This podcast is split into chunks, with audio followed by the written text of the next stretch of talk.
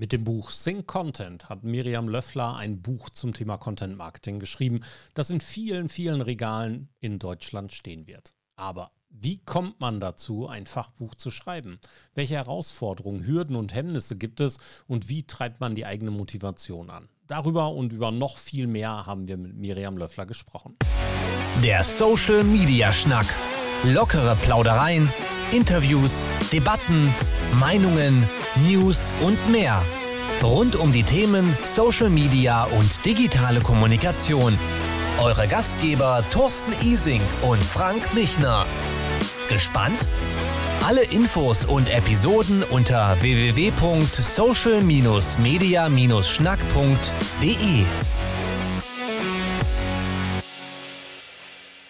Tja, so ein Fachbuch ist eigentlich nicht besonders digital, es sei denn, es hat auch was mit Digitalem zu tun. Wir unterhalten uns heute mit einer Fachbuchautorin, die da draußen wahrscheinlich ganz viele schon mal gelesen, gesehen, gehört und diskutiert haben. Frank.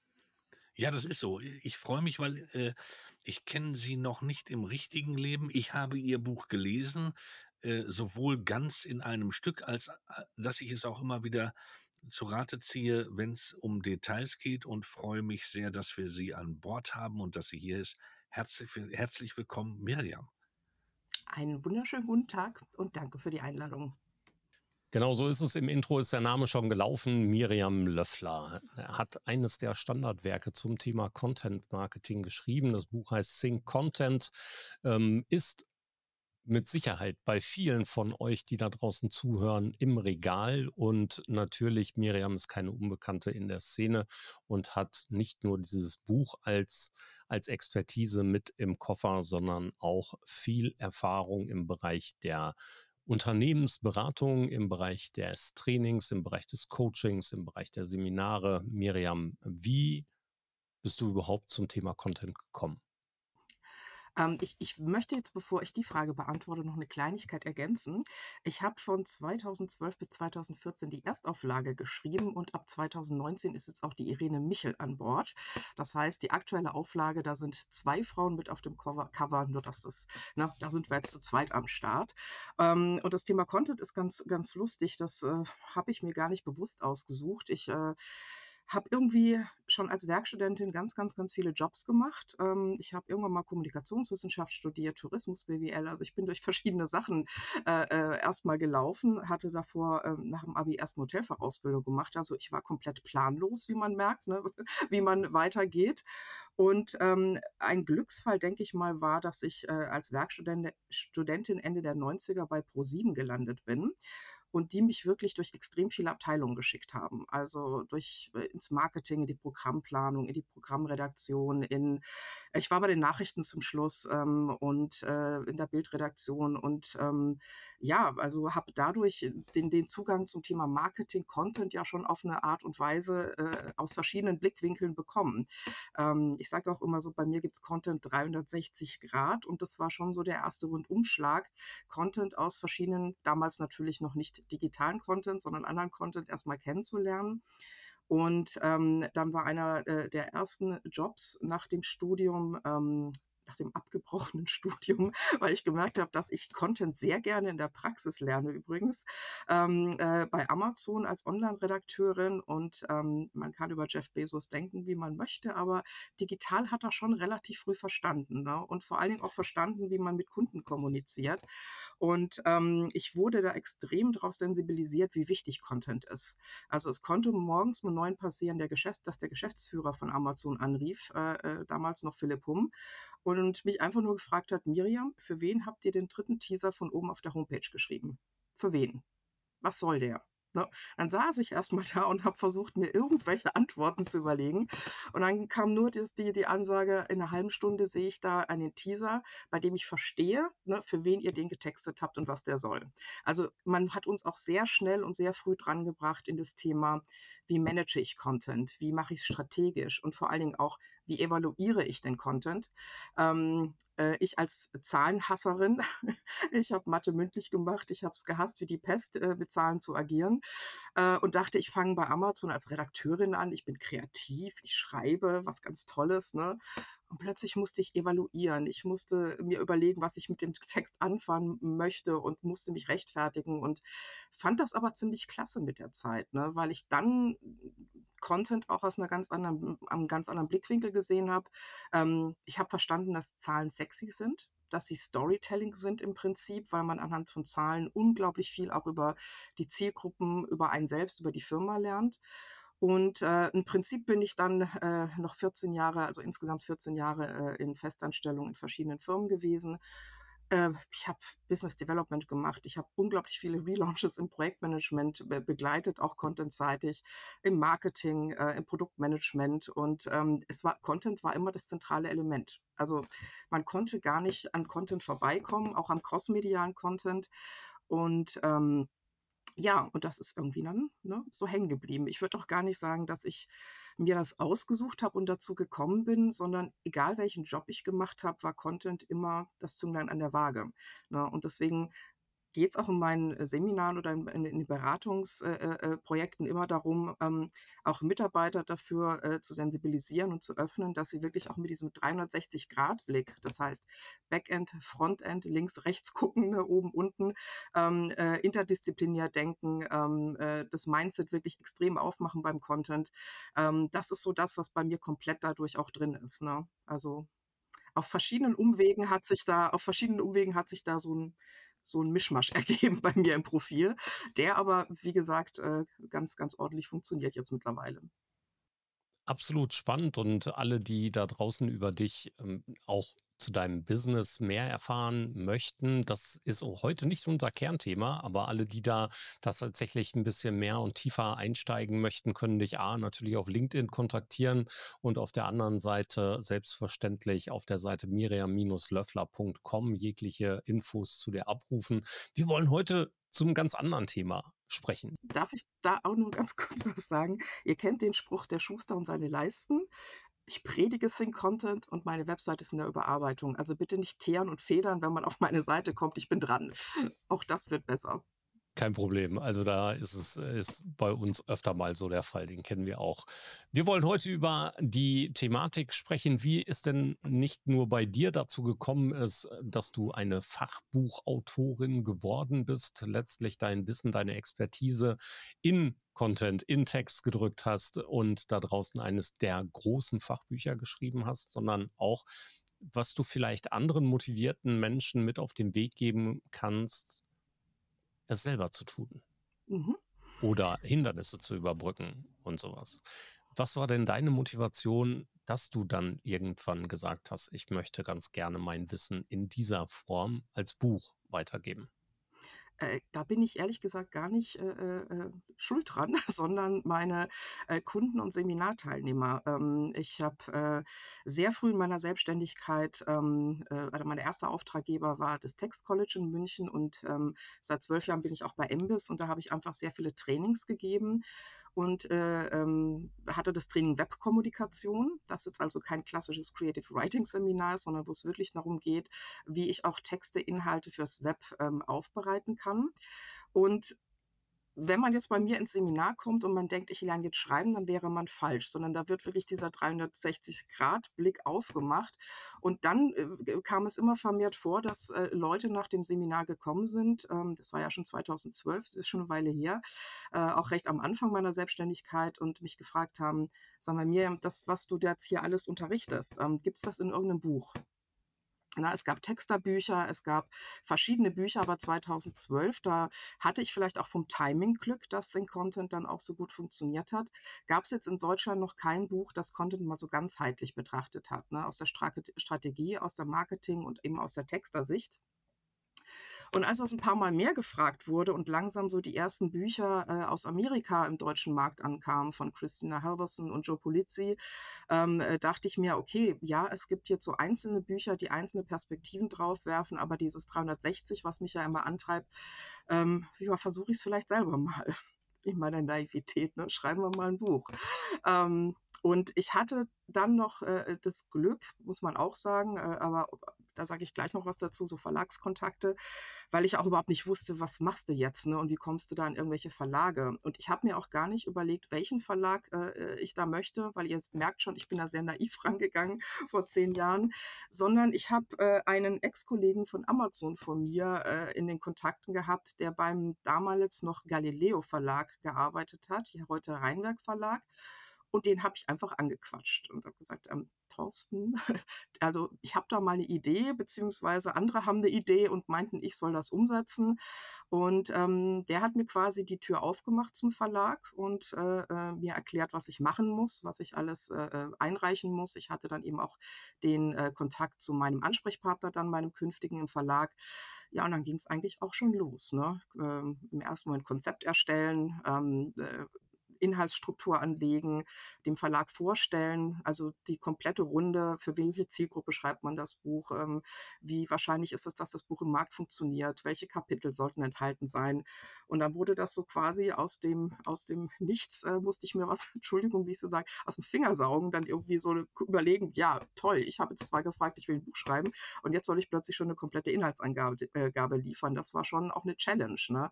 Ähm, weil ihr wisst ja, wie groß das Buch am Ende geworden ist. Ähm, und ich kann jetzt schon sagen, das, was im ersten Vertrag stand als Inhaltsangabe, hatte nichts mehr damit zu tun äh, oder mit dem Ergebnis zu tun, was wir am Ende hatten. Ne? Also das war auch ein Learning von mir, weil ich habe das am Anfang alles auch so gedacht, oh Gott, oh Gott, ich muss mich jetzt, das muss jetzt alles so, ne? Und ähm, ja, das war der Anfang. Aber wie gesagt, es kam, wurde von außen äh, im Prinzip an mich rangetragen. Und äh, äh da ich diesen Kontakt hatte, habe ich einfach mal gefragt, ne, wie schaut's aus? Kann man bei euch ein Buch schreiben? Ich hatte dann auch das Glück, dass es halt auch echt ein guter Verlag ist. Ne? Auch streng. Also das kommt auch dazu. Also die Anforderungen sind an die Autoren, aber auch äh, jetzt auch nicht ohne. Ne? Das äh, hat schon, die haben einen schon in die Mangel genommen, aber ähm, das hat auch Sinn gemacht am Ende. Ne? Das würde mich als Nicht-Autor jetzt auch tatsächlich interessieren, ähm, äh, weil du kommst ja nicht dorthin und sagst, ich schreibe ein Buch und dann sagen die, ach ja, prima, und dann sagst du, ja, ich habe gedacht 300 Seiten, und dann sagen die, ach, wir haben uns gedacht 500 Seiten, sondern ähm, äh, wenn man dorthin kommt und sagt so, ich habe ein Thema, da bin ich gut, äh, und das wird so aufgegriffen, dann bekommst du jemanden an deine Seite. Wie sind da die ersten Schritte? Ja, das sind, man bekommt, also man hat einen Ansprechpartner, ne? also im Verlag, und mit dem geht man die Details durch. Ne? Also man bekommt mhm. natürlich auch eine Vorlage, so eine Art Fragebogen, da steht dann drin, welche Zielgruppe soll adressiert werden, wie schätzt du die Marktgröße aus, wie lange glaubst du, dass das Buch am Markt sich hält. Ne? Also so eine klassische ähm, Audit-Evaluierungsgeschichte für das Buch, ne? so eine Strategieentwicklung. Ähm, und dann, äh, ja, das Konzept muss von einem selbst kommen. Ne? Also die Idee kommt ja auch von mir. Und da kann ich aber auch nur jeden ermutigen. Äh, ähm, der Verlag ist auch immer sehr offen für Ideen. Ne? Also wenn man da wirklich eine kluge, kluge äh, Fachbuchidee hat ähm, äh, und sich da ein paar Gedanken dazu macht, was da inhaltlich vielleicht in der Positionierung anders ist als bei den bisherigen Büchern am Markt, ähm, dann äh, ähm, würde ich auf jeden Fall immer mal anklopfen. Ne? Ich kann dir jetzt letztendlich nicht mehr alles im Detail sagen. Ich glaube, ich war ab dem Moment auch ziemlich im Tunnel, weil ähm, ich äh, auch am Anfang meiner Selbstständigkeit stand. Ne?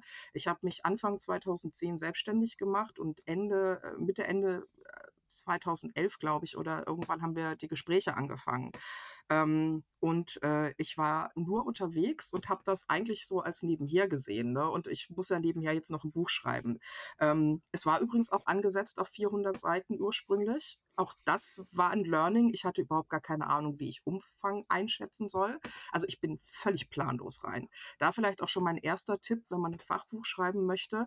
Ich habe erst, als das Buch erschienen ist, mal mit anderen Autoren äh, äh aus dem Rheinwerk Verlag einfach mal telefoniert und mit denen gesprochen und ähm, auch mit der Daniela Rurik jetzt natürlich, nachdem die ihr großen Bestseller rausgebracht hat und äh, mit der Anne Garbs. Und ähm, ich würde jedem empfehlen, das vorher zu tun, ähm, weil äh, das hätte einiges erleichtert. Ne? Also wir haben alle ähnliche Erfahrungen gemacht und ähm, äh, so einfach im Vorfeld mal sich abzustimmen und mal so ein bisschen reinzuhorchen, das, äh, das hätte mir, glaube ich, geholfen. Also deswegen, wer, wer eins schreiben möchte, gerne vorab mal mit ein, zwei Autoren sprechen oder Autorinnen. Ja, also guter Tipp, weil das hilft natürlich nicht nur dabei, die Zusammenarbeit mit dem Verlag und den ganzen anderen Menschen drumherum einzuschätzen, sondern eben auch die Dinge, die du gerade angesprochen hast, sowas wie Zeitaufwand, Zusammenarbeit, was macht eigentlich ein Lektorat und sowas, wie gehe ich da jetzt einfach dran, wie kann ich das strukturieren. Man fängt ja nicht auf einem weißen Blatt Papier an in der Regel, man bekommt ja wenigstens so etwas wie eine Struktur, vielleicht ist der Verlag auch so clever oder die Ansprechperson im Verlag so clever und gibt dir eine Datei mit an die Hand, ähm, mit der du besser arbeiten kannst als vielleicht mit deinem gedachten Programm. Ja, manche schreiben mit Autorenprogrammen und sowas und äh, Verlage haben es ja ganz gerne, wenn du in Word ablieferst. Da gibt es mhm. ja immer noch so ein paar Sachen, ne? Genau, also es gibt eine Formatvorlage, aber die ist dann fürs Schreiben. Ne? Und natürlich kann ich dann die einzelnen Kapitel formatieren. Ich kann bestimmte Boxen auswählen und Tabellen einfügen, ähm, irgendwelche Ebenen einziehen, das schon oder Grafiken einbauen. Und die ist auch, die habe ich sehr geliebt. Augenzwinker. Nein, und ähm, aber unter Struktur verstehe ich ja auch die ganze Buchanlage, ne? also die ganzen Kapiteln und Kapitelunterebenen. Und das ist tatsächlich schon eine Eigenleistung, die man bringen muss. Und ich sage euch ganz ehrlich, die hat mich auch mit am meisten gekillt und ich habe es auch nicht alleine gemacht. Also ich wusste, was ich schreiben möchte. Ich wusste, welche, ähm, ich habe mir erste Gedanken gemacht, ne? was gehört in Content-Strategie rein und habe es halt runtergeschrieben, was gehört in Content-Marketing rein und was würde ich gerne beim Texten machen. Also ich habe mal so eine Grobgliederung gemacht. Ne? Ähm, beim Schreiben hat sich dann immer mal wieder was noch geändert. Das ist auch logisch. Ne? Das musste ich auch lernen, dass äh, ein Buchschreiben eine extreme Dynamik hat.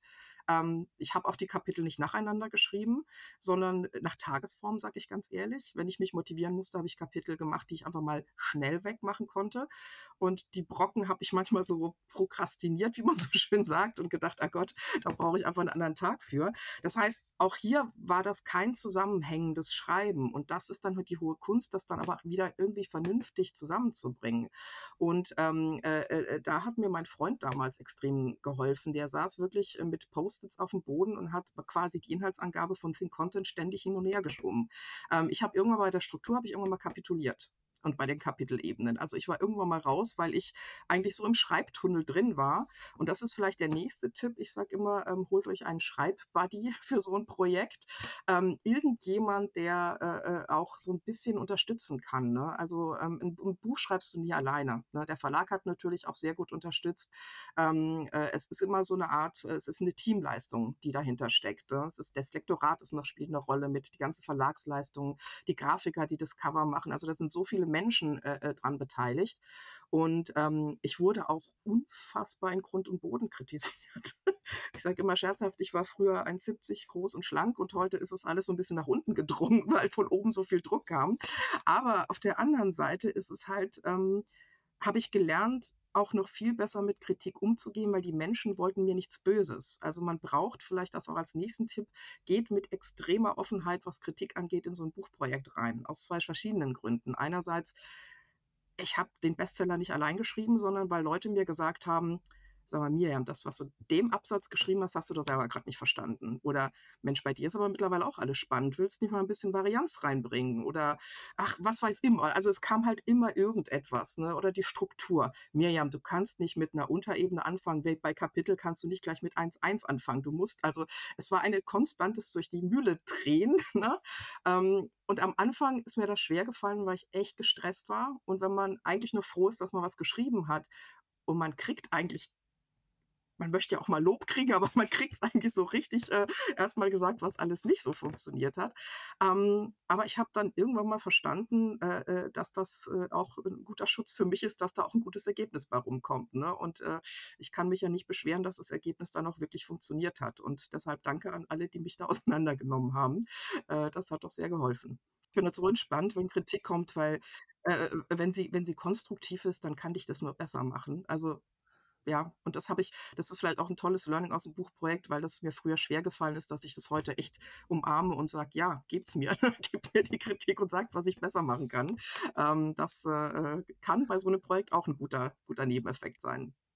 Okay. Äh, hast du ein einen Ansatz von Zeitplanung gehabt, als du begonnen hast? Oder hast du von deinen Unterstützern, Begleitern so einen Rahmen vor? Weil ich stelle mir es unglaublich schwer vor, 400 Seiten. Ich habe früher mal 350 Seiten Magazine getextet und äh, auch das waren immer äh, ziemliche Herausforderungen. Also gab es für dich eine, also so, so ein Zeitplan, den du auch einhalten musstest? Ja, und den habe ich über ein Jahr überzogen, ne? Also, den gab's, aber wir sind ein Jahr später raus als geplant. Also, meinen Zeitplan habe ich über mindestens zwölf Monate hinaus, äh, daneben geschossen. Und, ähm, das lag aber auch dann dran, weil ich ich noch mal, ich wusste nicht, was auf mich zukommt. Zu 'nem Buch gehört viel mehr als nur Schreiben. Projektmanagement gehört dazu, ne? Also, ähm, äh, du musst ganz viele Experten koordinieren, die dir Input geben, vielleicht auch fürs Buch. Ähm, ich habe zwar ein sehr, sehr profundes und breites Contentwissen, aber ich bin nicht in allem Experte, ne? Ich hatte einen SEO-Experten, der Markus Uhl, äh, wir hatten einen Rechtsexperten, der Christian Pisani, wir haben noch Unterstützung von einer oder ich hatte noch eine Unterstützung von einer Designagentur. Ähm, und ich hatte wirklich ich habe Projektmanagement gemacht. Ich habe da wirklich immer wieder geguckt, welcher Input ist da, wer muss noch liefern, was muss getan werden, ähm, welches Design oder welche Grafik brauche ich noch, wobei der Verlag da auch dann fallweise mal unterstützt und man sagt, ich bräuchte da vielleicht mal noch irgendeine Hilfe bei einer Grafik. Ähm, ich war auf LinkedIn unterwegs, ich habe Kollegen in Amerika angehauen, darf ich die Infografik nutzen? Joe Polizzi, schreibst du bitte ein Vorwort für mich? Also das ist unglaublich viel auch Organisation, das dazu kommt. Plus ähm, Abstimmung mit dem Verlag, die ganzen Strukturthemen. Ähm, und wenn man dann durch ist, gibt es noch ein Fachgutachten, dann darf man noch mal ein paar Runden drehen. Ähm, man darf das Ganze indexieren von, von der ersten bis zur letzten Seite. Das macht auch der Autor, also zumindest bei dem Verlag. Ähm, und äh, dann gibt es noch äh, die Satzfahne, die darf man noch mal komplett durcharbeiten. Also es sind extrem viele Runden und, und viele, viele andere Aufgaben. Ich rede jetzt von dem Verlag, bei dem ich bin, ne, der aber auch ein hohes Benchmark an, an äh, hat, ne, der auch wirklich sagt, oder, oder eine hohe Latte, Entschuldigung, die Latte sehr hoch legt. Ähm, das kann vielleicht bei anderen Verlagen, ich habe auch mit Kollegen gesprochen, die in anderen Verlagen publiziert haben. Da gibt es dann zum Teil nochmal andere Konstellationen. Aber wie gesagt, das Ergebnis gibt den Verlag ja recht. Also es sind schon, schon viele Schritte, aber äh, in der Qualitätssicherung stimmt es am Ende halt auch. Ne? Und was ich als Autor leisten muss, ist natürlich ähm, recherchieren, äh, mit Experten mich abstimmen und das alles so organisieren, dass ich das nicht aus den Augen verliere und äh, vernünftig einbauen. Das ist auch Zeit. Und deswegen habe ich mich da äh, komplett verschätzt. Man hatte mir am Anfang gesagt, ähm, ja, die meisten brauchen im Schnitt so ein Jahr, Dreiviertel, ein halbes Jahr, ein Dreivierteljahr. Die schreiben halt immer am Wochenende neben dem Job. Und dann habe ich gedacht, ja, okay, mache ich das auch. Ne? Aber bei mir war es ja auch so, dass ich zum Teil oft am Wochenende beruflich unterwegs auch war. Ne? Und äh, ähm, jetzt auch keine Erfahrung hatte in der Art Schreiben. Ne? Das ist äh, und am Anfang der Selbstständigkeit. Deswegen konnte ich das nicht einschätzen. Es schaffen Leute in einem halb, dreiviertel Jahr oder einem Jahr. Ich habe zwei gebraucht. Deswegen würde ich der nächste Tipp ähm, großzügige Zeitpläne mit dem Verlag ausarbeiten. Also man muss wirklich lernen, sich ganz realistisch einzuschätzen und lieber, lieber drei, vier Monate dranhängen. Ähm, der Verlag hat das Buch zwar dann nicht fallen gelassen, das würde er, würde er nie tun. Wir haben einen Vertrag gehabt und alles, aber es ist doch immer so eine unangenehme Situation, wenn man Deadlines verhaut. Ne? Also wenn man äh, weiß, ich müsste eigentlich die Kapitel oder das ist in so drei Teile gestaffelt gewesen, den Teil muss ich bis dann liefern, den bis dann. Und je enger diese Zeit oder je näher die Zeit kommt, ne, desto mehr stresst man sich. Deswegen würde ich von Anfang an das als nächsten Ratschlag sehr großzügig planen. Na, ne? also ich bin jetzt gerade in einem aktuell anderen Buchprojekt da sind wir auch schon ein paar Monate drüber. Aber das hat eine komplett neue Aufstellung, äh, äh, wie wir da arbeiten, weil das ein Sammelband wird mit verschiedenen Autoren und Autorinnen. Und das ist auch wieder eine komplett neue Erfahrung. Ne? Da bin ich als, als Projektlead mit einer Kollegin dran. Ähm, und da haben wir uns auch wieder verschätzt, ne? weil, weil da auch wieder komplett viele Unbekannten drin waren, äh, die man im Vorfeld nicht gesehen hat. Deswegen Zeitplanung. Ein Jahr würde ich mindestens ansetzen und äh, wenn man sehr eingespannt ist und wenn man ähm, privat vielleicht auch nicht den Backup hat, wenn man selbstständig ist, wenn man äh, weiß, dass man jetzt nicht jedes Wochenende dran arbeiten kann, äh, dann sollte man einfach schon sehr großzügig mit seiner Zeit dann auch planen können. Ne? Kommen wir mal zu einer ganz anderen Sache. Ich meine, Content rüberbringen in Seminaren, Inhalte rüberbringen, ähm, zu unterrichten, Menschen etwas beizubringen, funktioniert unter Umständen mit einer ganz anderen Sprache, als dass sie beim Lesen und beim Schreiben notwendig ist für ein Buch. Musstest du deine Sprache neu finden für das Buch? Interessante Frage. Ich glaube, ich habe versucht, so authentisch zu bleiben wie möglich. Und wenn ich das richtig interpretiere, was das Feedback auf das Buch äh, zum Buch angeht, war das auch ein Faktor, dass dass die Leute das Buch mochten. Also, ich habe im Prinzip schon sehr frei von der Leber auch geplaudert im Buch, ne? Also, das äh, ich habe mich da jetzt nicht ich habe nicht das Gefühl gehabt, dass ich mich jetzt literarisch anders bewegen müsste, sondern ich habe, äh, das, was ich im Kopf habe, ehrlich gesagt runtergeschrieben, ne? Und und oftmals, äh, in den Rezensionen stand ja: „Uns hat der Stil gefallen, der Lockere oder das Praxisnahe.“ Und ich glaube nicht, dass ich da in irgendeiner Form bewusst was anders gemacht habe, sondern was habe ich im Kopf? Wie kriege ich's raus? Okay. Also, so dieser Weg, ähm, äh, einfach runterzuschreiben, was so die Gedankengänge waren und das in halbwegs vernünftigem Deutsch, das war, glaube ich, mein Ansatz. Äh, ich sage auch in den Seminaren ehrlich gesagt immer, so viele Texte klingen gestelzt.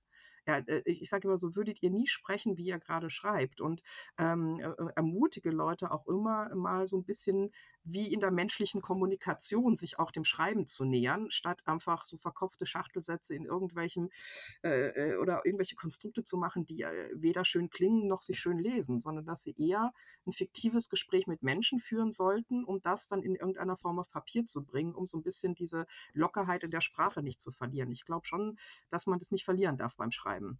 Was für eine Routine hast du dir angewöhnt und wie sah die dann aus? Wie sah dein Schreiballtag dann aus? Hast du dich zurückgezogen auf eine einsame Berghütte? Saßt du im Büro? Ähm, ich habe schon von einer Autorin gehört, die immer ähm, sich auf der Toilette eingeschlossen hat für zwei Stunden, damit sie Ruhe hatte und hat dort geschrieben. Bist morgens aufgestanden, hast du da erstmal eine halbe Stunde weggeschrieben. Wie war dein, deine Routine? Ich habe einfach nur versucht, nicht zu prokrastinieren. Und das Ding irgendwie ver ganz ehrlich, also, ich habe mal im Zug geschrieben, ich habe mal zwischendrin geschrieben. Ich hatte Vielleicht war das auch ein Fehler, vielleicht können das andere besser. Ich hatte eben nicht diese klassische Schreibroutine, sondern ich habe ja an allen Ecken und Enden gekämpft, ne? Also, ich hatte ja 10.000, äh, Eisen im Feuer und habe eigentlich immer nur, wenn dann kein Eisen im Feuer war, mich ums Buch gekümmert, ne?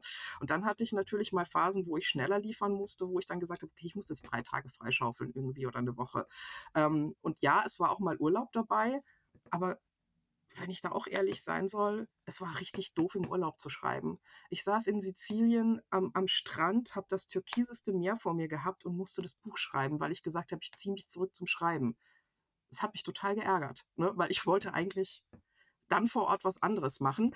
Ähm, ich würde, glaube ich, nicht mehr an einem Ort schreiben, wo ich lieber eigentlich dann ganz gerne Urlaub machen würde, aber das muss dann jeder für sich auch entscheiden, ne? Also, das war bei mir dann einfach zu Hause im stillen Kämmerlein oder mal im Zug, ähm, wo auch keine Ablenkung ist und, äh, Augen zu und durch, ne? Immer mit Cloud-Sicherung? Äh, Cloud 2012, äh, ich glaube eher normales Backup, ne? Und es gab natürlich den Verlagsserver, ne? Also, es gab da die die Absicherung vom Verlag in irgendeiner Form, ja, natürlich, ja. Mehrfach gesichert. Ich äh, aber weißt du was, Thorsten?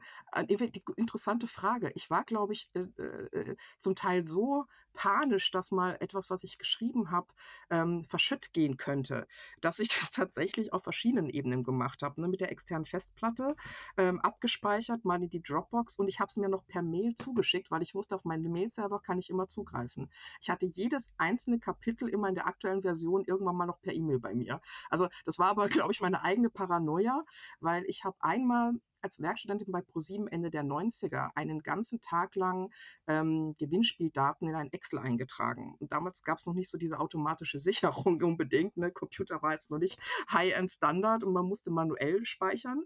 Und das habe ich irgendwie halt ein paar Stunden vergessen und äh, am Ende ist mir der Computer abgerauscht und die ganze Ta Arbeit des Tages war weg. Und seitdem habe ich so eine, so eine eigene Paranoia bei wichtigen Dokumenten, dass ich die 20-fach sichere. Von daher bin ich da vielleicht auch nicht das Standardbeispiel. Ne? Ich pfeife da in dieselbe Tröte. Ich mache das genauso und ich habe das früher auch tatsächlich genauso gemacht. Ich habe mir auch Daten immer auf der externen Festplatte, wenn es geht, noch irgendwie auf dem auf dem zusätzlichen Stick. Ich habe es immer nicht nur mir, sondern noch einer anderen Person per E-Mail geschickt. Also ja, immer kenne ich, also zu Genüge. Und die Art und Weise, wie du geschrieben hast. Du hast lange geschrieben, du hast äh, detailliert geschrieben. Was hast du denn während des Schreibprozesses für dich an, an Dingen gelernt, die du sehr schnell für dich neu für dieses Buch umsetzen konntest? Du hattest mit vielen verschiedenen Personen zu tun. Da müssen ja unglaublich viele Learnings dabei gewesen sein für dich. Oh Gott, das ist jetzt echt schon 10 Jahre her, ne? Jetzt muss ich mal echt überlegen. Also, wie gesagt, das größte Learning war, äh, äh, äh, dass das Timing wichtig ist, dass man Zeit hat dafür, 'n Buch zu schreiben, ähm, dass man jemanden mit ins Boot holt, der einen unterstützt bei der Struktur, dass man sein eigenes Projektmanagement gut aufbaut, damit man den Überblick nicht verliert, weil ich bis zum Teil bis zu 20 Experten koordiniert habe oder, äh, Deadlines einholen musste, aber auch Deadlines selber liefern musste. Also, 'n 'n solides Projektmanagement aufzustellen. Äh, beim Schreibprozess habe ich ja schon gesagt, gab es bei mir nichts äh, äh, ähm, Besonderes und ähm, da war ich anscheinend auch nicht besonders lernfähig, weil ich habe bis zum Schluss so gearbeitet. Also eher so dieses ähm, Agile, würde ich jetzt mal sagen. Ja, also ich wusste auch nie, welches Kapitel als nächstes drankommt, sondern äh, wusste dann wieder, wenn ich einen Tag hatte, wenn ich schreibe, ähm, dann ich muss mal gucken. Ne? Ich hatte so eine, äh, so eine tatsächlich ausgedruckte Liste wo die Kapitel drauf standen und habe mit großem Genuss immer mit einem Kuli, glaube ich, 20 Mal ein Kapitel durchgestrichen, wenn es gemacht war und habe mich eigentlich nur gefreut, dass die Striche auf dem Papier mehr wurden ne? und diese, diese Kapitelebenen immer weniger wurden, die noch auszustreichen sind. Und äh, da habe ich mich dran orientiert und äh, äh glaube ich, was die Learnings äh, war einfach die Zeit fürs Projektmanagement, glaube ich, das ich unterschätzt habe am Anfang, dass das sehr zeitintensiv sein kann, ne? Weil man abhängig ist auch vom Input von anderen. Das, äh, jetzt mal habe ich das mal rekapituliert. Ich habe die ganzen Nebenaufwände nicht richtig eingeschätzt. Und das habe ich jetzt im neuen Buchprojekt ähm, für mich und auch bei den Kollegen, die dabei sind, die vor allem auch Erstautoren zum Teil sind, versucht sehr stark einzubriefen, dass man das auf jeden Fall auch auf dem Schirm hat. Ja, das war, glaube ich, das größte Learning. Und dass ich nie ein Fan bin, werde von Formatvorlagen. ich habe da sehr gekämpft und äh, äh, mochte so diese, diese, diese strukturierte äh, Art und Weise zu arbeiten nicht. Äh, das weiß ich aber auch gar nicht, ob ich da vielleicht nicht lernfähig bin. Also da vielleicht habe ich für mich auch festgestellt, dieses extrem strukturierte und ähm, vielleicht auch wissenschaftliche Arbeiten. Ne? Ich bin ja auch Studienabbrecher, weil ich auch mit dem wissenschaftlichen Arbeiten immer so meine Schwierigkeiten hatte. Äh, äh, vielleicht war das auch ein Learning zu, zu, zu sehen, du, du bist nicht der klassische wissenschaftliche Buchschreiber und da war ich eben froh um die Sparring-Partner, die das bei mir so ein bisschen ausgemerzt haben. Ja, die das, äh, also das Learning waren auch viel Dinge zu akzeptieren, äh, äh, zu sehen, wo man vielleicht merkt, äh, es ist einfach nicht deins, lass es einfach, ne? Und, und versuch trotzdem mit deinen Mitteln äh, und deiner Art äh, da ein gutes Ergebnis hinzubekommen. Irgendwann hast du abgegeben. Und irgendwann hast du das, äh, die letzten Tastendrücke auf deiner Tastatur geschrieben, hattest die Datei fertig und hast sie final abgesendet. Wie ging es danach weiter? Äh, ich bin weiter im Hamsterrad gerannt weil ich hatte gerade in der letzten Zeit musste ich natürlich von den Aufträgen auch ein paar zurückstellen und am Anfang der Selbstständigkeit ist es immer schwierig. Das heißt, ich durfte dann eigentlich äh, extrem rennen und gucken, dass ich, äh, so sage ich mal, die Löcher de der Zeit erst mal wieder auffüllen durfte. Das, äh, ganz klar, ne? Deswegen auch ein Tipp, ein kleines Polster, gerade wenn man eine Selbstständige am Buch schreibt. Ne? Wir reden ja nicht von Leuten, die in der Festanstellung sind, wo jeden Monat das Geld kommt. Wenn ein Selbstständiger nicht arbeitet, verdient er kein Geld. Punkt. Ja, und es gab halt einfach auch mal ein paar Wochen, wo ich äh, mich dann sehr auf das Buch konzentrieren musste und äh, Dinge schieben musste. Und das muss man können. Ne? Und ich musste halt dann erstmal im Nachgang, als fertig war, musste ich erstmal doppelt und dreifach gucken, ne, wo ich da jetzt hinterher renne. Also ich war da eigentlich sehr, sehr im Rennen drin. Ähm, da nochmal der Tipp oder der Hinweis, vielleicht sollte man auch eine Zeit suchen, wo man sich nicht gerade am Anfang selbstständig macht und äh, äh, äh auch äh, eine gute Absicherung haben. Ne? Ich bin war halt auch allein unterwegs, dass man in irgendeiner Form eine Konstellation hat auf dem sozialen Umfeld, ähm, wo man das ein bisschen entspannter machen kann. Ne? Bei mir war das ziemlich am Anschlag. Deswegen habe ich da jetzt nicht groß gefeiert. Ich war, glaube ich, nur erleichtert, dass äh, so wie in der Projektliste abgehakt, nächste Aufgabe abgehakt. Ne? Ähm, das Phänomen ist, ich habe mit einer, mit einer anderen Kollegin mal gesprochen, als das Buch kam. Ähm, ich habe nie auf das Buch angestoßen. Äh, ich war so, es war wie so eine postnatale Depression, sag ich immer. Das kam und da war unglaublich viel Leere, weil es einfach so viel Energie gekostet hat in dem Moment. Und äh, ich habe mich aber nie getraut, das irgendwie so anzusprechen, weil ich dachte, oh Gott, guck mal, andere schreiben auch Bücher, guck mal, wie viele Bücher da rauskommen je mehr du mit Autoren schreibst, äh, äh die ähnliches erlebt haben, desto öfter habe ich gehört, dass es denen ähnlich ging. Ja, ich habe gerade mit einer Autorin gesprochen, die auch ein sehr erfolgreiches Buch geschrieben hat. Und ich habe mit ihr ein halbes Jahr, nachdem ihr Buch rausgekommen ist, gesprochen und habe gesagt, ja, meine Güte, bei dir haben die Sektkorken aber hoffentlich äh, ordentlich geknallt seit den letzten Monate. Und sie meinte, noch nicht einmal. Habe ich gemeint: „Wie?“ Sie hat gemeint: „Ich ich ich ich konnte mich noch nicht einmal über das Buch freuen.“ Und das fand ich auch schön, mal zu hören, dass man damit auch nicht alleine ist, weil, ähm, äh, das war 'n Kraftakt, ja, der grad in in der Konstellation, in der ich unterwegs war. Und, äh, es war schön zu sehen, dass es bei anderen auch mal so sein kann und, ähm, dass man tatsächlich vielleicht, wenn so 'n Buch dann im im Karton vor der Tür steht äh, hätte ich natürlich auch gedacht, ich mache 'n Luftsprung oder nicht, aber es war einfach nur, Gott sei Dank, abgeschlossen, ne? Und eigentlich schade, aber, äh, ich bin da ehrlich und war dann auch erleichtert, dass ich ich nicht alleine so bin, ne? Das kann auch mal sein, dass man da gar nicht mal so, äh, äh, äh, ja, euphorisch ist im ersten Moment. Im Nachgang bin ich's natürlich, weil, ähm, das Buch hat mir unfassbar viel geholfen, ne? Also, ich bin dem Buch sehr dankbar. War diese Dankbarkeit dann trotz dieser Löcher, die da waren, ähm, d Motivation genug, eine Überarbeitung anzugehen? Oder hast du da lange drüber nachdenken müssen, dann, wenn es wenn es so viel Stress war? Ich wollte es eigentlich nie wieder anfassen. Also, ich habe mich so ausgeschrieben auf auf diesen damals waren's 500 oder 550 Seiten, ich weiß es gar nicht mehr.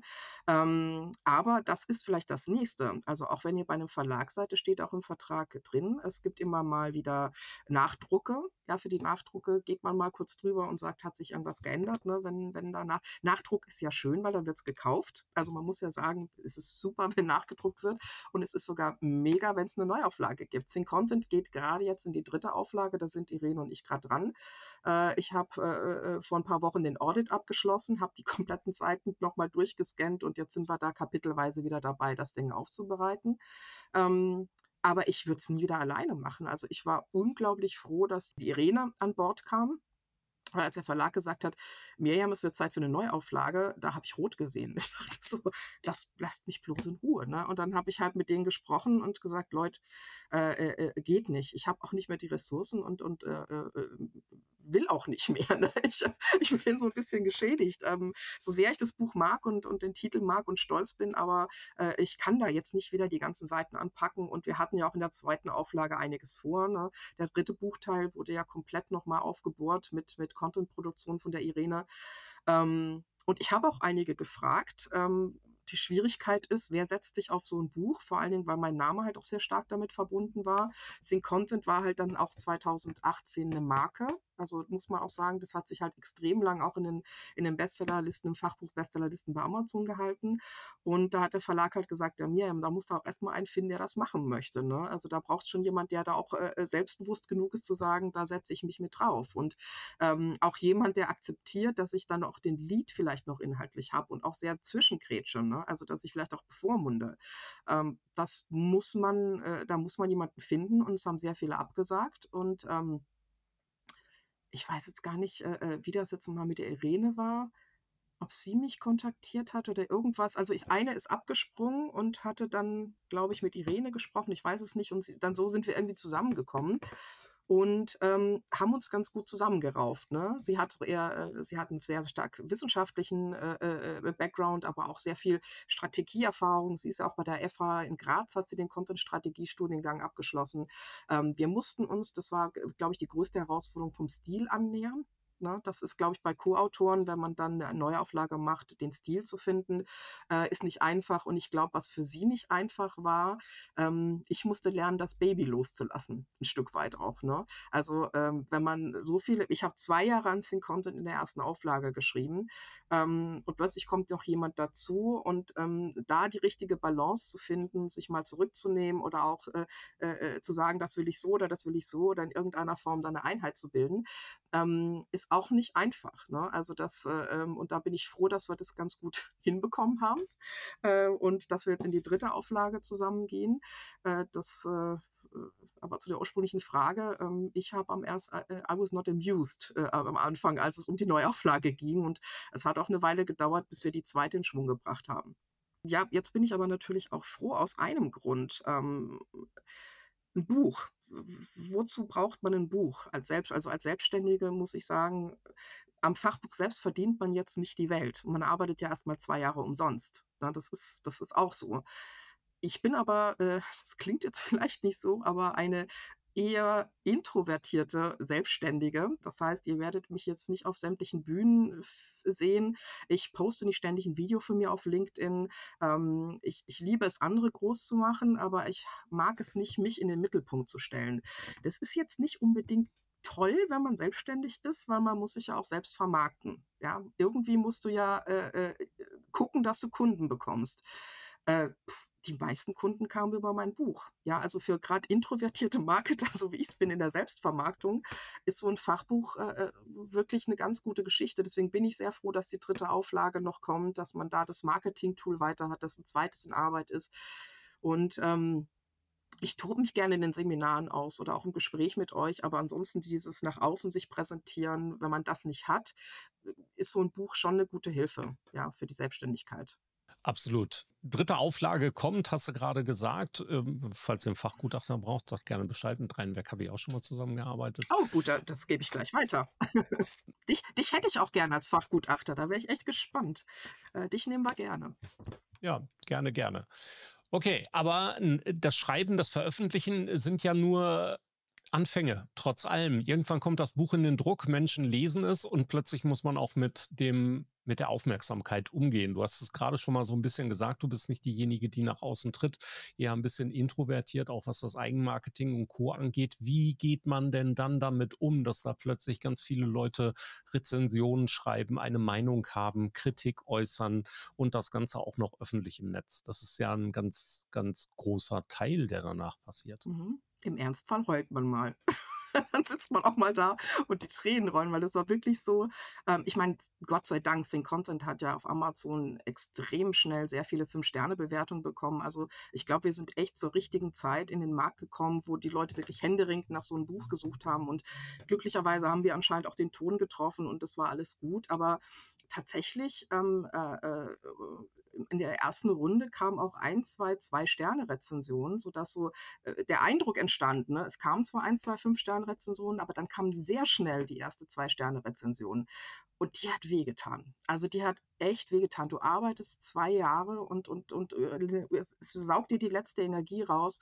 Und dann schreibt jemand seine aller, allererste Rezension auf Amazon und äh, macht das so nieder. So nach dem Motto, äh, da sollte man eher englischsprachige Literatur nehmen. Die Frau hat keine Ahnung. Und so. Also man wird richtig demontiert. Ne?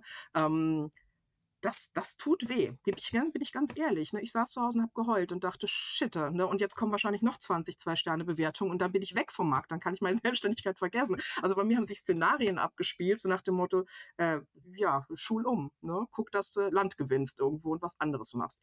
Das ist ja relativ schnell dann wieder anders weitergegangen, aber das ist so eine Momentaufnahme gewesen, weil du hast mich gefragt und das, ähm, ich bin da vielleicht auch ein bisschen sensibel und auch sehr streng mit mir selbst immer ne? und, und hinterfrag mich.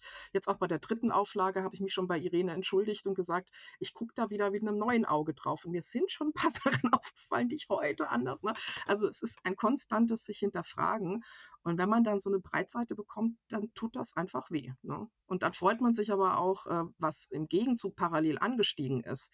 Ich habe unfassbar viele Nachrichten auf Xing und LinkedIn bekommen also gar nicht mal so die Rezensionen. Mich haben unfassbar viele Leute fast täglich angeschrieben, dass sie das Buch gelesen haben und dass sie es großartig fanden. Und das hat mich überwältigt. Also das, ich, damit hätte ich nie gerechnet. Und dann hat man auch die zwei Sterne-Rezension irgendwann mal äh, vergessen. Ne? Dann ist das Pflaster abgerissen und man denkt sich, ach komm. Ne? Ähm, äh, und was wunderschön war, war, dass die Leute gesagt haben, ich habe ihnen geholfen im, im, im, Berufsalltag, dass das Buch ihnen geholfen hat. Und äh, wie gesagt, da vergisst du alles und, und äh, denkst dir einfach so, puh, es hat sich äh, ausgezahlt. Ja, das ist das Schönste, was man dann zurückbekommen kann. Wenn es so positive Reaktionen gibt, was ja toll ist und weil es ja auch dein Baby ist.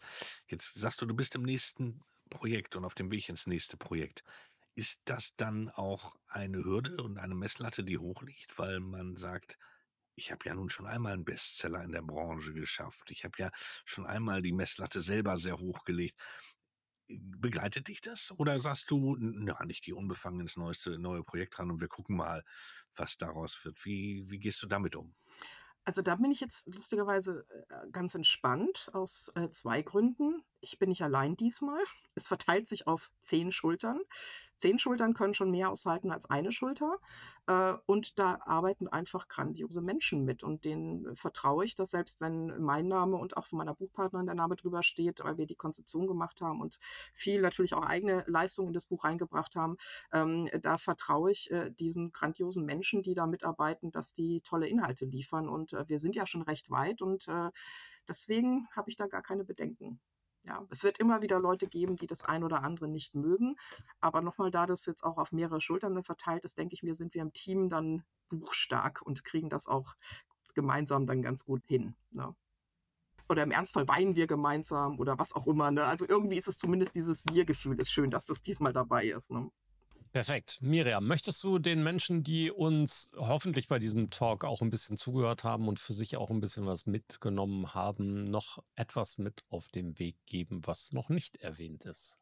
Vielleicht eigentlich aus der, der Brille auch einer Fachbuchleserin heraus. Also wenn jemand ein, ein Buch schreiben möchte, äh, würde ich einfach nur empfehlen, dass äh, nicht nur die Fachlichkeit berücksichtigt wird, sondern dass man auch eine gewisse Haltung mitbringt, die da heißt, ich möchte andere auch begeistern und mitnehmen und ich möchte anderen auch eine Lesefreude bereiten und ich möchte andere auch motivieren.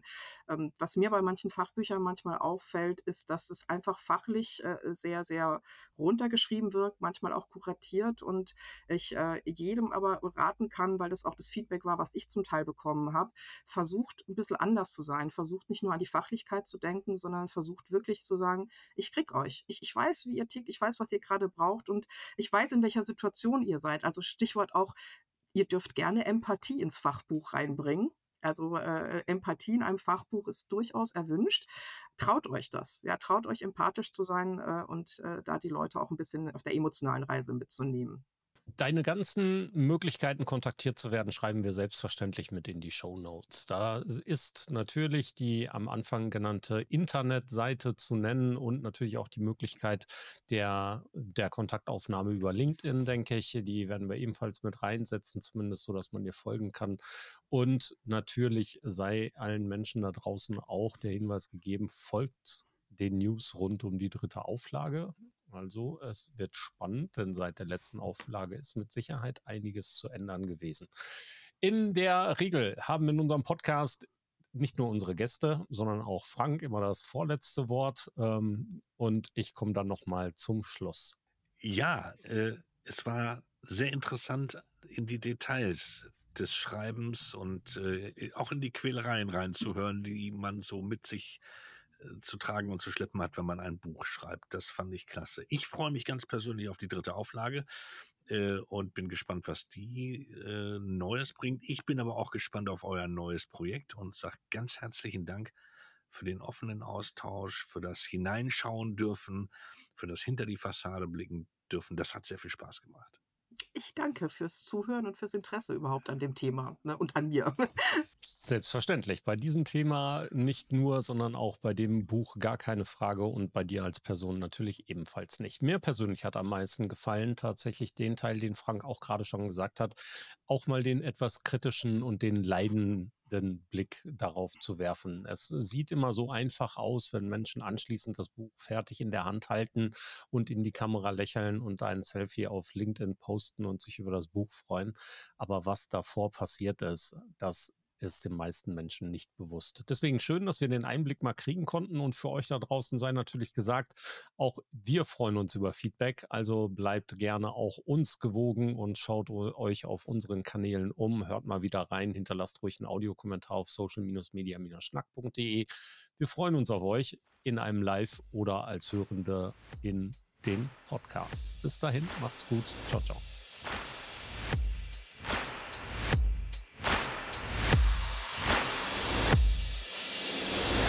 Schluss für heute beim Social Media Schnack. Alle Infos, Episoden und Mitmachende findet ihr unter www.social-media-schnack.de. Ihr habt Vorschläge, Themen, Anregungen? Meldet euch, schreibt, ruft an. Wir freuen uns.